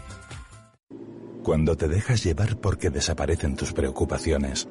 Cuando puedes hacer lo que quieras porque del resto ya se ocupan los demás. Cuando esta sensación es capaz de durar muchos años. Cuando tienes un Toyota, relax. Toyota Relax, hasta 10 años de garantía. Te esperamos en nuestro centro oficial Toyota Valladolid en Avenida de Burgos número 39. 12 más 1. El aceite de oliva virgen extra de clima extremo nacido en Valladolid. Un AOVE fresco, frutado, aromático y suave. Regala o regálatelo en estas navidades para que cuides a los tuyos y a ti mismo. AOVE de clima extremo 12 más 1. El tercer AOVE más saludable del mundo en 2021 y el mejor AOVE de Castilla y León. Conoce más en emambara.com. Las victorias del deporte vallisoletano las celebramos con bodegas Carramimbre. Verdejo, Roble, Crianza, Reserva, Altamimbre. Bodegas Carramimbre, un vino orgulloso de su tierra y de su deporte. El mejor menú del día en el restaurante La Dama de la Motilla. Con la familia o amigos con el mejor menú fin de semana, restaurante La Dama de la Motilla. Tapas, raciones, el mejor vino, siempre en Gastrobar La Dama de la Motilla. En el corazón de Fuensaldaña, La Dama de la Motilla. Ladamadelamotilla.com. ¿Cuál es el plan que nunca falla en Valladolid? Unos bolos en Bowling Zul. Pícate con tus amigos, con tus compañeros de trabajo o con tu suegro. El buen ambiente y las risas están garantizadas. Abierto todos los días a partir de las 5 de la tarde. Estamos en la avenida de Salamanca 110, junto a la fundición Bowling Zul. Ha llegado la reina de la mesa y qué bonita es. Ya están aquí las naranjas Tomasín, tu naranja preferida. Y qué dulces, ¿verdad? Pide naranjas Tomasín por su sabor natural, por su calidad. Naranjas Tomasín, las que llegan directamente desde el Mediterráneo hasta tu mesa. Naranjas Tomasín. Y recuerda que no te comes una, que te comes mil. Pídelo así en tu frutería. Naranjas Tomasín. Valladolid mejora barrio a barrio gracias a la participación ciudadana, presupuestos participativos, centros cívicos y de iniciativas ciudadanas, escuela de participación, consejos municipales, asociaciones, colectivos sociales. Entra en el portal de participación en valladolid.es. La ciudad avanza contigo. Ayuntamiento de Valladolid. Directo Marca Valladolid. Su Rodríguez y Jesús Pérez Baraja. Dos y 22 minutos de la tarde, directo Marca Valladolid de jueves 22 de diciembre desde el Ayuntamiento de Valladolid. Hemos estado en la primera hora con Alberto Bustos, el concejal de Deportes y Participación Ciudadana, haciendo balance de 2022 y de alguna forma presentando 2023. No va a estar mal, ¿eh? Baraja, selección española de fútbol, eh, selección española de rugby, eh, crono de la vuelta en Valladolid y seguro que alguna cosita más que vaya surgiendo, más todo lo de lo que ya de por sí tenemos. Fíjate que 2022 lo vamos a despedir con un Real Valladolid Real Madrid en el Estadio José Zorrilla. No está mal, ¿eh? Yo que habitualmente animo a todos los oyentes, bueno, todos animamos a, a todos los oyentes a que acudan a los deportes en Valladolid, deportes de equipos que tenemos eh, unos cuantos y muy buenos y que siempre pues eh, también eh, dan alegrías, algunos más que otros, pero sientan mejor también en muchas competiciones en el momento en el que hay esas alegrías que, que a veces son poquitas, eh, pero que merece la pena ver en directo esos deportes. Pues imagínate estos eventazos que, que, que puede tener Valladolid, o que va a tener, que falta concretar determinados detalles, como nos ha comentado Alberto Bustos, pero yo, yo siempre lo digo, si digo siempre que hay que defender lo nuestro, que hay que defender eh, nuestra ciudad, pues eh, también, por supuesto, nuestro deporte, porque desde luego que de fuera no, seguramente no defenderán lo suyo, pero no lo nuestro. Así que los primeros que tenemos que eh, participar, que acudir y que estar orgullosos somos los propios vallisoletanos, porque desde luego es que es, que es para ello. Dos y veinticuatro minutos de la tarde, la Copa ayer en Govela. Lo decíamos antes y durante el partido. Cuidado con este encuentro, cuidado con este campo, cuidado con la superficie, cuidado con el rival, cuidado con todo. Y yo soy consecuente. Por eso hoy tengo que decir que bien el Real Valladolid, buena versión, once competitivo, tomándoselo en serio, reaccionando muy bien al gol contra, que sí, que enfrente estaba un segunda federación. Pero el Real Valladolid hizo un buen encuentro, sobre todo se levantó después de ese palo inicial que nos asustó bastante allí narrando el encuentro en, en Govela, en la jaula, y al final, bueno, pues una victoria tan contundente como que el partido acabó 1-5 y podía haber sido alguno más, ¿eh? ahí en el tramo final. Sí, y eso es porque el Real Valladolid se lo tomó, se lo tomó en serio. Sí que es cierto que de inicio, a pesar de esa alineación que, vimos eh, con un Pacheta que, ya lo había avisado en la previa, nosotros teníamos dudas. Bueno, pues hay que, hay que decir que efectivamente creo que el técnico cumplió lo que, lo que dijo de que eh, iban a jugar los mejores en, en, ese momento. Es cierto que hay él algunas... siempre dice eso, sí. ¿eh? porque él dice que, o sea, que para él los mejores es eh, el, el, momento, el que lo mejor sea no poner a otro, el partido que hay después, claro. o sea, para eso sí, él... lo, lo adapta en eso. Pero bueno, en este caso, claro, eh, veníamos viendo mm, en los amistosos estos de, preparación, pues eh, mucha participación de los no habituales, como Malsa, como Narváez, como Guardiola, y ayer no jugaron. Y sí jugaron los que suelen tener más minutos habitualmente. Sí que hubo cambios porque, por ejemplo, en portería, bueno, se esperaba que estuviera Sergio Asenjo como, como así estuvo, que volviera Weisman en la delantera, pero el resto de jugadores fueron los mismos exactamente de la prueba más dura de la, de esta preparación de, de, otoño en Londres contra el Crystal Palace. Señal de que, bueno, el Real Valladolid se lo tomó en serio. Estuvo en los primeros minutos eh, bastante incómodo, de hecho no terminaba de llegar al área y eh, incluso pues eh, terminó encajando al filo de la media hora en ese balón colgado que lo habíamos avisado durante todo el día y ese remate de Benguechea, el hijo, por cierto, lo decíamos ayer en la retransmisión, hijo de la presidenta de Leibar, que estaba presente eh, durante todo el día, que vive allí en Guecho y que eh, estaba también eh, la presidenta de Leibar, a pesar de que jugaba a la misma hora y que fue uno de, los, de las sorpresas de, la Copa que cayó eliminado y derrotado contra el Club Deportivo Ibiza de Segunda Federación. Eh, allí fue ese gol del, de Benguechea, como decimos, jugador de la Arenas, pero a partir de entonces fue acción-reacción. El Pucela fue a por todas con los jugadores que tenía en el campo. Eh, se notó así que no solo Pacheta estuvo serio haciendo la alineación y durante el partido, sino también los jugadores con esa reacción. Marcó Escudero, asistió a Weisman, quizás de lo mejor ayer del Real Valladolid también esa participación de Escudero y antes del descanso quedó ya ese 1-2 y ya en la segunda parte creo que el Pucela pues se gustó, se gustó sobre el césped artificial de, de Govela, eh, llegaron más goles, un buen gol de Iván Sánchez, salieron otros desde el banquillo, marcó también Quique Pérez de, de cabeza, marcó también Sergio León de la misma manera y pudieron ser más. Así que eh, pasa a 16 avos de final el Real Valladolid. Ya digo que hay que reconocer muy serio el Real Valladolid, eso es lo que nos gusta, que se tome estas eliminatorias en serio, aunque enfrente tenga un equipo de segunda federación. Ahora, siempre lo digo, a mí me gustaría que en las posteriores, aunque haya liga el fin de semana, si es que no son tantos partidos, echar un poco el resto también en la Copa e intentar ir con todo ya por todas, o al menos con, con todo lo que se pueda. Sorteo mañana, ¿eh? A las doce y media. Eh, sonido de Pacheta, analiza así el partido. Nosotros eh, lo que intentamos y creo que estamos consiguiendo es competir. Tenemos que ir a todos los campos a competir. De cualquier partido oficial hay que ganarlo. Estamos obligados a ellos. Me ha gustado mucho porque hemos empezado muy serios el partido, aunque no, quizás no empiezas con mucha fluidez, el equipo contrario sale muy fresco, con mucha energía, con muchas ganas, hay que parar esos momentos. Creo que estamos muy serios. Ha llegado el traspiés del gol, que es una acción de ellos muy buen centro, buen gol, pero eso nos ha, nos ha hecho reactivarnos. O por lo menos cuando tú estás muy activado, te, te da el salto para ir. Y creo que hemos hecho 15 minutos de mucha verticalidad, de encontrar interlineados, de correr. Hemos ido al espacio, hemos ido al remate. Hemos... Me ha gustado mucho ese cuarto de hora. Y luego el segundo tiempo hemos estado intensos, intensos, intensos hasta el final. Toda la gente que ha entrado de, del banquillo han entrado muy bien. Así que me voy muy, muy, muy satisfecho. No es fácil meter cinco goles, no es fácil. Eso decía Pacheta sobre el partido. Eh, esto eh, sobre si en algún momento, a la hora de tomar alguna decisión, pensó en el partido del día 30 frente al Madrid. Siempre os digo que pongo, intento poner a los mejores que veo para este partido que nos ayuda a ganar. Es verdad que cuando juegas domingo, miércoles, domingo, miércoles y juegas Copa o los cuantos, en algún sitio la manta no da y tienes que sacrificar gente. Pero no hemos pensado para nada en el día 30. Y además los chicos también me han demostrado que no están pensando en el día 30, porque si no, no metes el pie o no juegas con esta, con esta energía. Creo que hemos estado muy bien. Ante un, un rival bonito, ¿eh? Rival que juega bien, que hace las cosas muy bien. Chicos jóvenes, eh, bien armados, me ha gustado. Me ha gustado. Arenas, me ha gustado. Fíjate que el resultado al final es eh, escandaloso, el 1-5, bueno, era un segunda federación, pero estoy de acuerdo con Pacheta en bien el Real Valladolid y tampoco mal el, el Arenas de Guecho, ¿eh? hizo buen partido.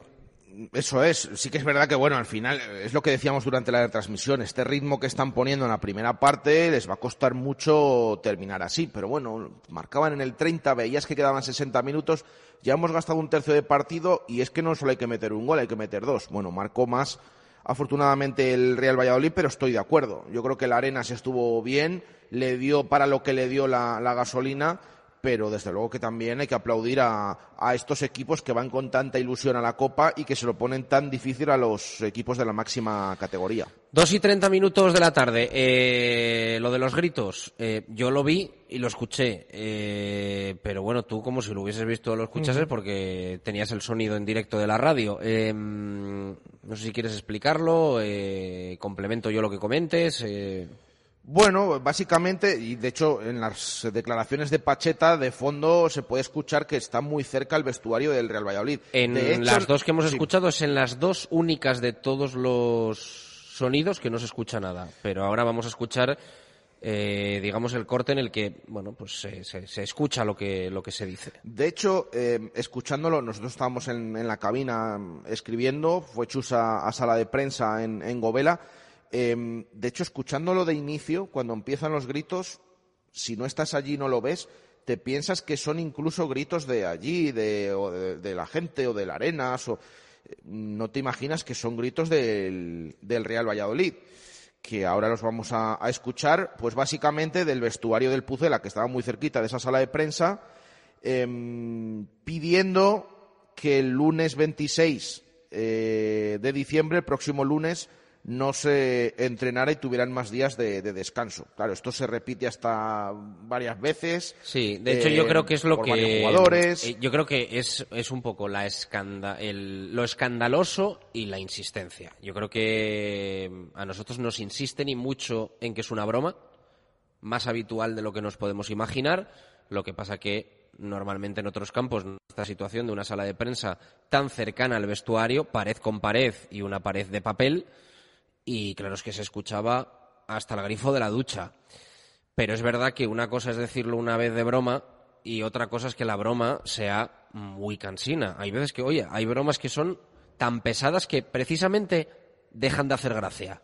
Y yo creo que fue el caso de lo de ayer eh, en Govela, que dejó de hacer gracia porque incluso eh, había incomodidad en la sala de prensa. O sea, Pacheta un poco perdido porque él se descentra cuando hay sonidos exteriores. Que no le gusta nada, nada. eso habitualmente, no solo de gritos de su vestuario, sino en general. Mario, el jefe de prensa, no sabía cómo solucionarlo y en las últimas preguntas, pues como diciendo, mira, hasta aquí, lo vamos a dejar aquí, hace así un gesto con la mano. Eh, Chema Monzón, el segundo de Pacheto, hubo un momento que salió de la sala de prensa, entiendo que para ir al vestuario a decir, oye, que se está escuchando todo, dejad de montar este follón.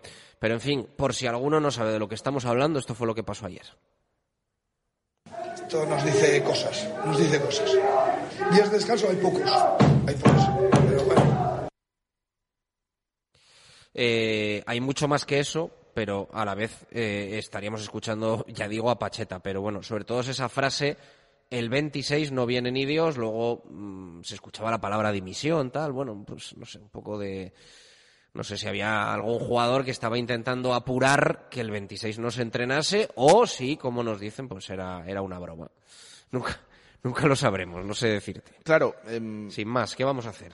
Esto es en una semana en la que juegas el viernes contra el, el Real Madrid, que no es porque sea el Madrid, ni, no, bueno, juegas el viernes y habitualmente la planificación, pues mm, no es la de la de tardar tanto en volver al trabajo. Es cierto que son unas fechas diferentes para todo el mundo, para todo trabajador y para un futbolista, por supuesto que, que igual y que por ahí, pues eh, sábado día de Nochebuena, domingo día de Navidad, no está confirmado de forma oficial, pero es la, la idea que hay en el Real Sí, yo que, se ha comunicado. Creo, eh, de hecho, nos, o sea, eh, lo que nos dicen es que ya estaba decidido. E informada la plantilla de cuándo iban a volver, que es el 26 por la tarde. Entonces, bueno, ahí Eso es queda. lo que nos han dicho. Aparte que- de la molestia de la rueda de prensa de que este se escuchen gritos y demás, que ya decimos que a Pacheta eso no le suele gustar mucho y que le descentra, pero Pues no ni a nadie, yo creo. No, claro, pero, pero eh, que muchas veces es verdad que eh, a veces nosotros también estamos a la vez escuchando varias cosas y estás hablando y te puede, pues sí, esto igual con, Fíjate, con, con Pacheta. fíjate si le descentra, que yo creo que eh, si Pacheta ayer está espabilado, lo lleva precisamente al terreno del cachondeo. Si está espabilado. Lo que pasa es que esto le, le, le- le Sí, cabrea sí, más sí. que otra cosa. Pero eh, la, la mejor salida para Pacheta ayer en sala de prensa hubiese sido. Aquí los tengo de broma, que no les doy el día 26 y, y están ahí de broma ahí picándome un poco. Pues algo así, ¿no? Pero Y aún lo- así van a volver tal. O sea, que es lo que, lo que va a pasar. Sí que es verdad que lo que ha confirmado de forma oficial el Real Valladolid es que mañana hay entrenamiento. Hoy ha habido, ya lo hemos explicado en el arranque, además especial con un partido contra el, el Promesas que no suele ser habitual, dos partes de 20 minutos. Ha ganado 1-0 el Real Valladolid con gol de Sergio León. Eh, mañana hay entrenamiento a las nueve y media de la mañana. Lo que ha hecho el Real Valladolid, o Pacheta, el cuerpo técnico, es eh, intentarles darles el máximo descanso posible es el lunes, va a haber entrenamiento, pero lo que hace el equipo es entrenar por la tarde y mañana entrena muy pronto, más pronto de lo habitual. Así, em, como van a entrenar a las nueve y media, pues van a tener unas cuantas horas desde que termine el entrenamiento de mañana a las nueve y media, sin haber habido descanso después del partido de ayer, em, junta ese descanso aprovechando las fechas del fin de semana. Entonces, desde mañana a las nueve y media que entrene el equipo en los anexos, hasta que vuelvan el lunes por la tarde, pues van a tener ese descanso. Lo que insistimos, teniendo el partido del viernes contra el Madrid, a mí no me deja de, de llamar la atención, aunque siempre decimos, por supuesto, que los profesionales son los cuerpos técnicos y los que deciden esto. Sí que es cierto que, bueno, estos gritos y pidiendo eso, pues, no sé. em, no me por mucho que, sea una broma que es lo que comenta el club y, y nos ha repetido en infinidad de, de ocasiones pues tampoco gusta eh, que, que se escuche y sobre todo tan continuado no tan continuado y tantas tantas veces pero bueno ahí queda explicado lo que sucedió ayer en, en esa sala de, de prensa de Gobela y con esos gritos de fondo Eh, 2 y 37 minutos de la tarde. ¿Nos queda por contar algo en clave Real Valladolid, Baraja?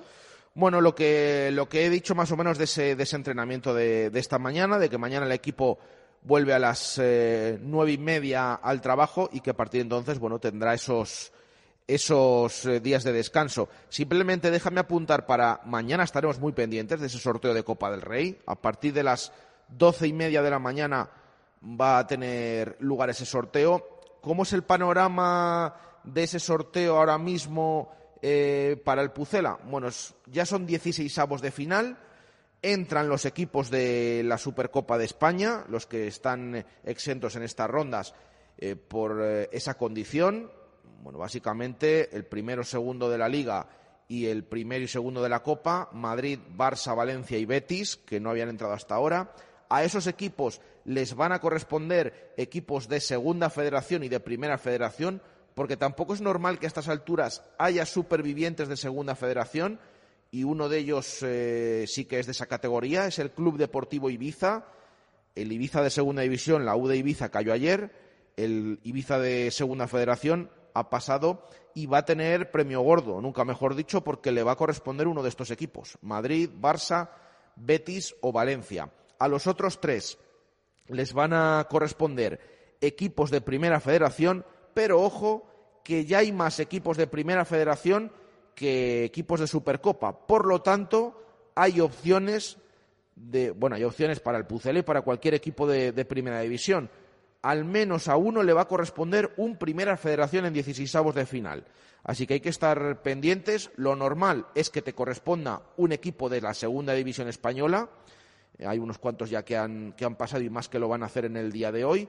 Pero hay opciones de que te corresponda Primera Federación y, ojo, en función de los resultados del día de hoy, faltan tres equipos por jugar. El Celta, el Girona y el Atlético de Madrid. Hablo de la máxima categoría. Si pasaran los tres, va a haber dos eliminatorias entre rivales de primera división.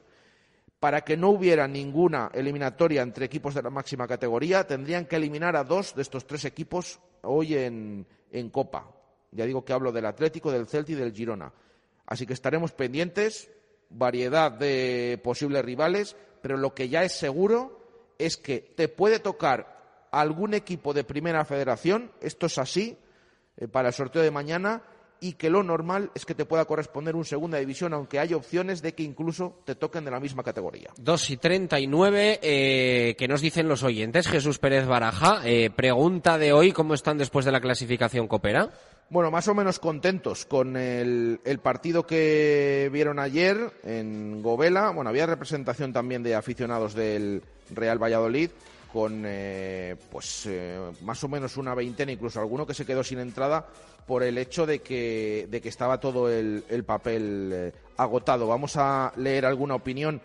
Por cierto, nos han dejado también su, su titular Menade, que si quieres ahora elegimos que ya tenemos aquí algunos seleccionados, después de todos los que nos han enviado. Nos dice Quique García, buena victoria ayer en Guecho, no nos esperábamos una victoria tan amplia, partido muy serio a raíz del gol encajado, también con la alineación y los cambios ya se dejó claro los movimientos de salidas en el mercado de invierno a, seguir que esto no para a UPA Pucela. Juan Ignacio Peña comenta, el partido me pareció muy bien, se ganó sin problemas y Weisman volvió a marcar, que dice que es importante para que coja confianza. David Martín, al Real Valladolid le tienen que dar un gancho directo para levantarse y llevarse el combate por puntos, a ver si con el gol Son se entona y empieza a meter también en la liga. El Pucela tiene que ensayar más veces en hierba artificial por si toca jugar en esa superficie.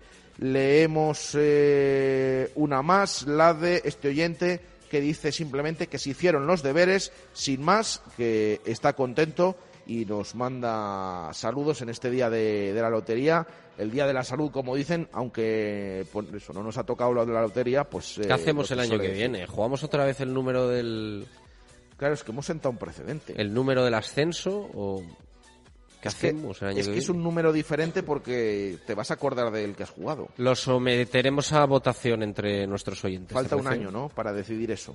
Eh, sí, sí, sí, falta un año. Eh, dos y cuarenta y un minutos de la tarde. Eh, venga, vamos a ir cerrando, eh, que viene ya el, el pádel, como es habitual eh, los jueves, así que vamos a despedir ya nuestro directo Marca Valladolid de, de jueves desde el Ayuntamiento de, de Valladolid. Eh, quiero aprovechar, fíjate, 22 de diciembre, que hoy es el sorteo de la lotería, pero eh, es el cumpleaños de mi abuela, de mi abuela Margarita. ¿Sabes cuántos años cumple? Pues ya, ya no sé, ciento y alguno, pero ya no sé cuántos exactamente. 102. 102. Te iba a decir 103, fíjate. 102. 102. Y me parece tan alucinante No, no, que y- y tanto, quería y tanto. decirlo en la radio y quería decirlo en el programa. Y tanto, pues. Así que le mando un abrazo muy fuerte.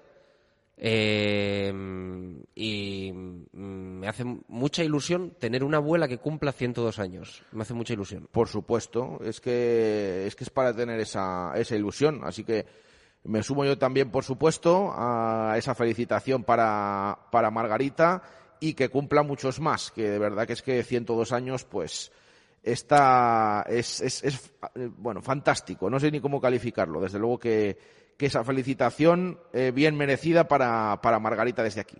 Venga, pues eh, dicho queda. Eh, mañana. Ah, titular Menade del Venga, partido de ayer. Venga, vamos, cerramos vamos con a, eso. Vamos a elegirlo. He seleccionado cuatro. A ver si hay alguno que, que te gusta después de este parón, después de, de un tiempo. El primero dice, el lobo vuelve por Navidad. El segundo, por bueno. fin entran a la jaula. El tercero, victoria por gobelada. Y el último, cogiendo la copa con una manita. Eh, me gustan bastante para el nivel que estábamos teniendo Bueno, últimamente. venga, vamos a- hemos empezado con fuerza. ¿Cuál te gusta más a ti entre el primero y el penúltimo que has dicho? Primero y el penúltimo. El lobo por Navidad y Gobelada. Pues. Es que casi me gustaba otro, pero bueno, decide.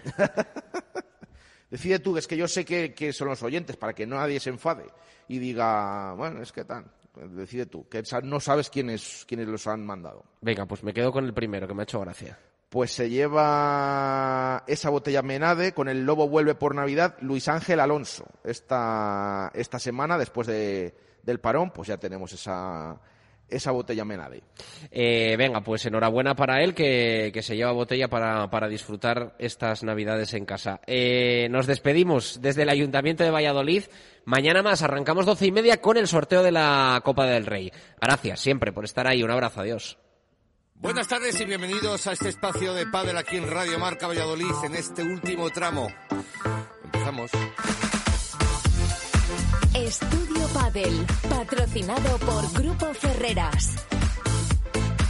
Buenas tardes chicos, buenas tardes chicas y bienvenidas al tiempo de pádel aquí en Radio Marca Valladolid. Espero que, bueno, hoy es jueves 22 del 12 del 22, una bonita cifra.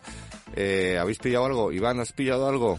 Tengo que mirar los, los... No sé si quiero alguna, algún reintegro, sí que tengo seguro. Sí. Seguro, seguro. Pero bueno, vamos a ver.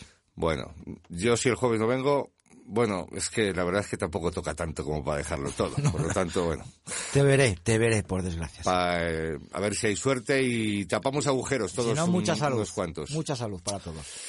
Bueno, pues eh, volvemos a nuestro mm, tiempo habitual de radio. Serán esos 15 minutos todos los jueves, ya que terminó el Mundial, gracias a Dios. Gracias a Dios, desde hace muchos días. ¿Te refieres a Messi? No, me refiero a que España ya no jugaba y tenía poco interés para mí. Ah, vale, La verdad. vale. El resto de de Dios. comentarios me les ahorro para mí. Vale, vale, perdón. Para no enemistarme más. Pues lo dicho, se acabó el fútbol, aunque bueno, eh, hoy nuestros compañeros han hablado largo y tendido de ese 1-5 del Real Valladolid ayer en Copa. Y volvemos y regresamos al pádel, que es lo que más nos interesa. Eh, vamos a hablar de muchas cosas. Al final de la temporada se acabó el pádel profesional, se acabaron los circuitos, eh, llega tiempo de descanso y de, bueno, de coger pilas y de empezar a, mm, a conectar esas nuevas parejas que van a ser el protagonistas en la próxima temporada del World Padel Tour, de Premier Padel y de Manolita Padel, a saber qué sale por ahí, porque esto... Luego tengo yo un par de preguntas para ti. ¿sabes? Las, que, las que quieras, Iván. Sí, sí, sí. Empezamos con la Federación de Padel de Castilla y León, donde recordaros que la semana pasada os contamos que tenían un... en Zamora, eh, habían invitado a los menores que quisieran participar en unas jornadas abiertas, eh, creo que se mañana era, el día Sí, 23, el día 23. ¿no? Sí. Y han tenido que cerrar las inscripciones porque han llegado a 100 inscritos, una verdadera barbaridad, en Zamora. Ya hablamos de Zamora al audio tendido, que funciona muy bien el, todo el tema federativo. Por lo tanto, felicidades a Federación por, por bueno, pues haber... eh, Seguir promocionando el pádel, ¿no? Y haber hecho un pleno porque bueno, tenían ese tope y, Y lo han hecho. Y, y- y lo han hecho.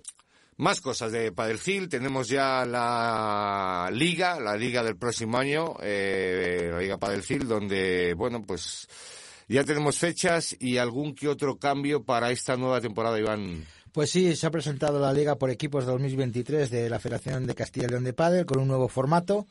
Serán tres parejas por enfrentamiento. Y las fechas, bueno, pues está abierta la fecha ya hasta el 16 de, perdón, de enero.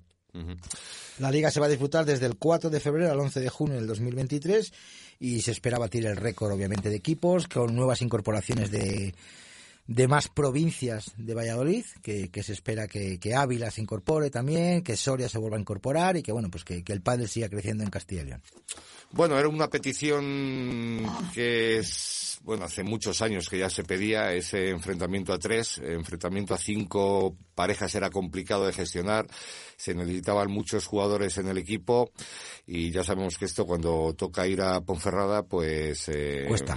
Claro, juntar a diez personas es más difícil que juntar a seis. Por lo tanto, yo creo que un acierto, para mí sí. Sí, para mí también. Yo creo que es mmm, tener tres enfrentamientos va a ser más fácil de gestionar, necesitamos menos gente. Y el que quiera ir luego a, a Ponferrada o a Zamora como compañeros para estar con el equipo, hacer equipo, animar y, y comer, que también se quiere disfrutar de la gastronomía castellón, bueno, pues ya, que vaya, que quiera. Ya te digo yo que a Ponferrada van los que juegan, nada más. Bueno, vale. Pero bueno, ¿tú vas a jugar este año alguna...? No sé, si me acepta algún equipo, pues igual hasta me animo, fíjate. Pues Porque chicos, Quiero chicas... desvincular un poquito la información del deporte, me quiero dedicar un poquito más al deporte este año.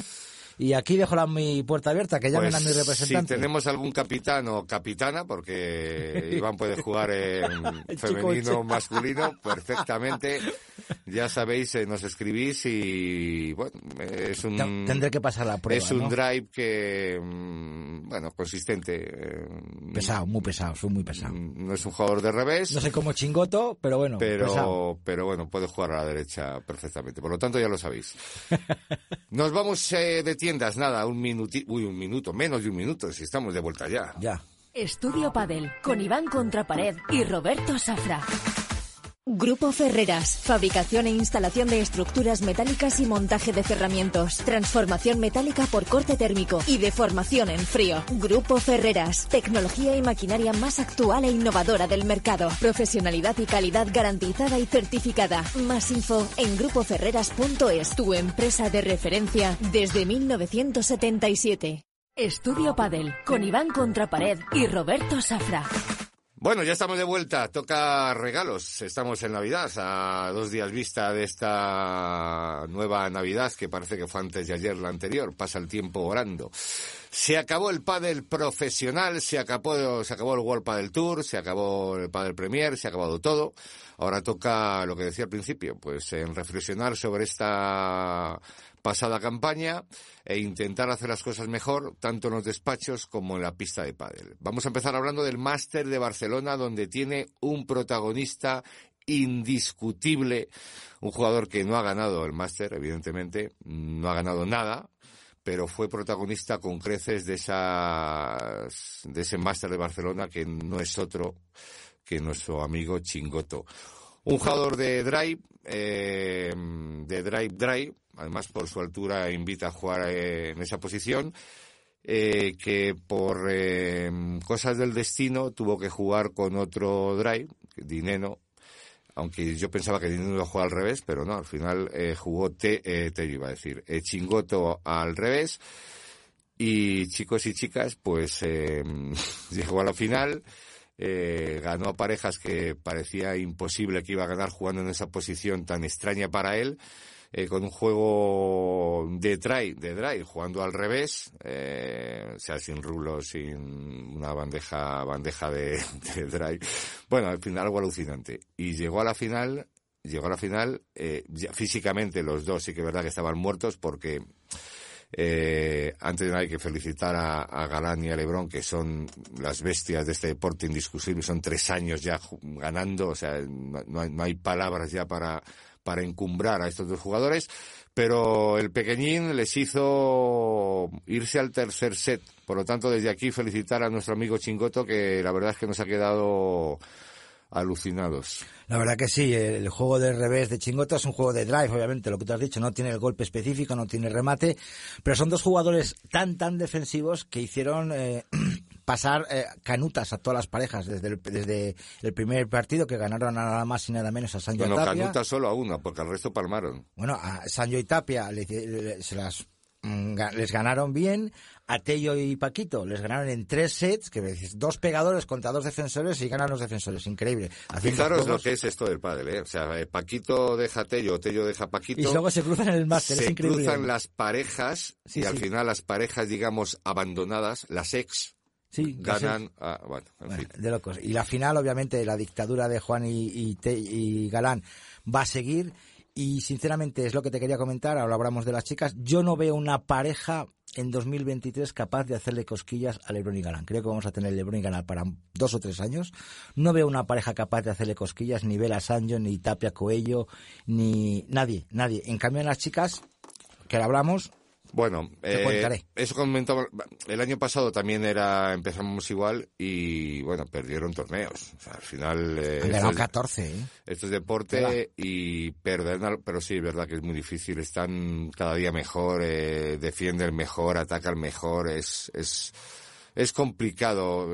A mí me temo que, que- que vamos a llegar a la era de, de Vela y Lima. Sí, yo creo que cuatro o cinco años seguro que nos esperan, sí, porque es que no veo una pareja, están tan compenetrados, se entienden tan bien, eh, han innovado, que es muy difícil en este deporte eh, innovar, ya lo hicieron la Salayete en su momento, ahora lo han vuelto a hacer Lebron y Galán, y estamos viendo una evolución, Safra, en el cual cualquier jugador de izquierda o de derecha puede cambiar el puesto que eso es muy bonito. Ya vimos a Vela al drive, hemos visto a Sancho a la izquierda jugando con su primo, ahora hemos visto a Chingoto a la izquierda. Está claro que el que sabe jugar al pádel sabe jugar al pádel en cualquier posición, pero estamos viendo esa conjunción de nuevas parejas que llaman la atención y que pueden en un momento de los partidos cambiar de posición, ponerse a la australiana, jugar normal y creo que eso es muy bonito para el pádel. La importancia de que juguéis a ambos lados, de que entrenéis a ambos lados, porque en un futuro no se sabe si estáis jugando al drive y de repente os va a llamar eh, Juan Martín Díaz y tenéis que ir al revés. Por lo tanto, es importante que aprendáis a jugar a, a los dos lados, no como hicimos algunos que empezamos en uno y nos quedamos ahí, porque en el futuro no se sabe. Bueno, vamos con las chicas donde me debes una cena o no apostamos al No, final. no, ya sabes que contigo No no, vuelvo a apostar una cena en No mi vida. apostamos. Ya he perdido dos, no he puesto, ya dije que no. Bueno, Iván contra pared, como de costumbre, eh, apostó que las número uno iban a ser las número uno que parecía que iban a ser, pero aquí un servidor ya le dijo que, que no, que... Que Gemma ya le venían con Gemma una moto. Venían muy Cinco torneos calentitas. seguidos, cinco. Y sí va llevando al más. Y se llevaron el máster, se han llevado el máster y se han llevado el número uno. Se han llevado el máster, ten en cuenta que, que han ganado los cinco últimos torneos, la- han ganado, me parece que han sido 12 torneos, mientras Paula ya le han ganado siete. Hay gente que se pregunta y nos pregunta que por qué con esa diferencia de... Bueno, el puntaje de los máster, el, el- puntaje... hay que efectivamente el puntaje ten en cuenta que en el máster de Málaga Ale y Emma perdieron en, en octavos de final o en cuartos de final y Paula y Alilo ganaron. Han ganado dos máster que ellos son solo eso son 1400 puntos a mayores. Entonces por eso había esa tan poca diferencia han conseguido Gemma y, y, y Ale renovar el número uno el máster eh, absolutamente todo el race y yo lloré Lloré viendo a Ari Sánchez Fallada llorar en la pista, abrazándose a Ale, San- a- Salazar. Era su casa, era Es que una eres- eres oportunidad. muy nenaza, tú. Soy, no, no soy nenaza, soy sensible, cosa que tú no. Yo soy un poquito sensible. Entonces, a mí me dio mucha pena, y, y también por Paula. Felicitar desde aquí a Gustavo Prato por la gran temporada de sus chicas. Hay que decir que Gustavo Prato sigue el año que viene con Arturo Coello y con un eh, apoyo. Eh, hemos hablado que hemos descubierto, obviamente, que Arturo Coello va a trabajar con Manu Martín en Madrid. Arturo Ujú. Coello se desplaza a Madrid a vivir y va a trabajar durante la semana con Manu Martín, excepto los dos o tres días que se desplace Gustavo Prato a entrenar con su niño de toda la vida. Muy bien, pues feliz, bueno, de toda la vida. Bueno. Felicidades a los premiados. Eh, bueno, la verdad es que sí, eh, a mí también me da mucha pena ver a, a- a- es como el mundial, ¿no? Ver a los jugadores llorando después de, de- de una tragedia personal deportiva para ellos, que es perder eh, ese momento. Eh, pero sí que es verdad que Ale y Yelma empezaron muy fuertes, eh, tuvieron un bajón importantísimo donde no sabíamos qué iba a pasar, estuvieron a punto de separarse pero volvieron por sus propios fueros y, y la verdad es que la potencia de estas dos jugadoras, sobre todo de, de Yerma, que cuando está es, es, es, es- es otro mundo, pues hizo que, bueno, pues que las favoritas, eh, lamentablemente se queden en, bueno, se, se quedan en segunda posición, tampoco... Pero, pero- pero lo que te digo yo es Solo que, que, bueno, estaba tan cerca a ser eh, primeros que duele un poquito más. es muy difícil ver una pareja de chicas que vaya a hacer cosquillas a estas dos parejas, al contrario que en chicos Mm. que son novio ninguna, es muy difícil. Entre las dos se van a hacer cosquillas. Yo ahora te voy a lanzar dos preguntas para finalizar el, el tema. Muy bien. Lo mejor y lo peor de este año del pádel. Lo mejor. Lo mejor del pádel. Eh, el pádel en sí. Lo que, lo, es un típico lo que, hay, lo, que hay en la pista, ¿no? Que, que bueno, lo, más bonito es que no haya una, sobre todo en chicos, eh, que no haya estado tan cerrado como parecía que iba a estar cerrado, que ha estado más abierto, que ha habido finales eh, inéditas, que ha habido muchas sorpresas, que, mm, bueno, pues que eh, eh, no es tan, eh, no es tan vela lima como hace años, ¿no? ¿Y lo peor? Lo peor, los despachos.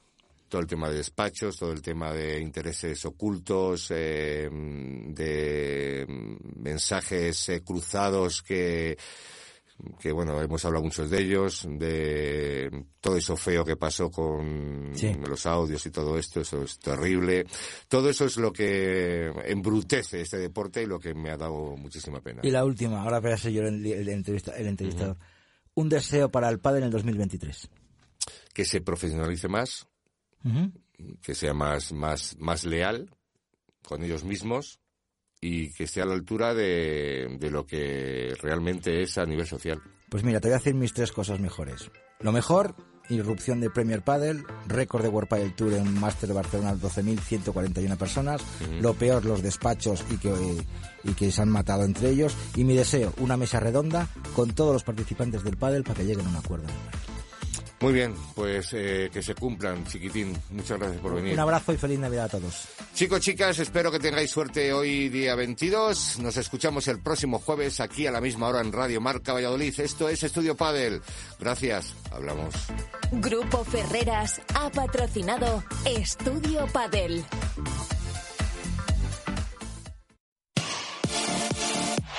Radio Marca, el deporte que se vive. Radio Marca. Estas navidades sorprenden las comidas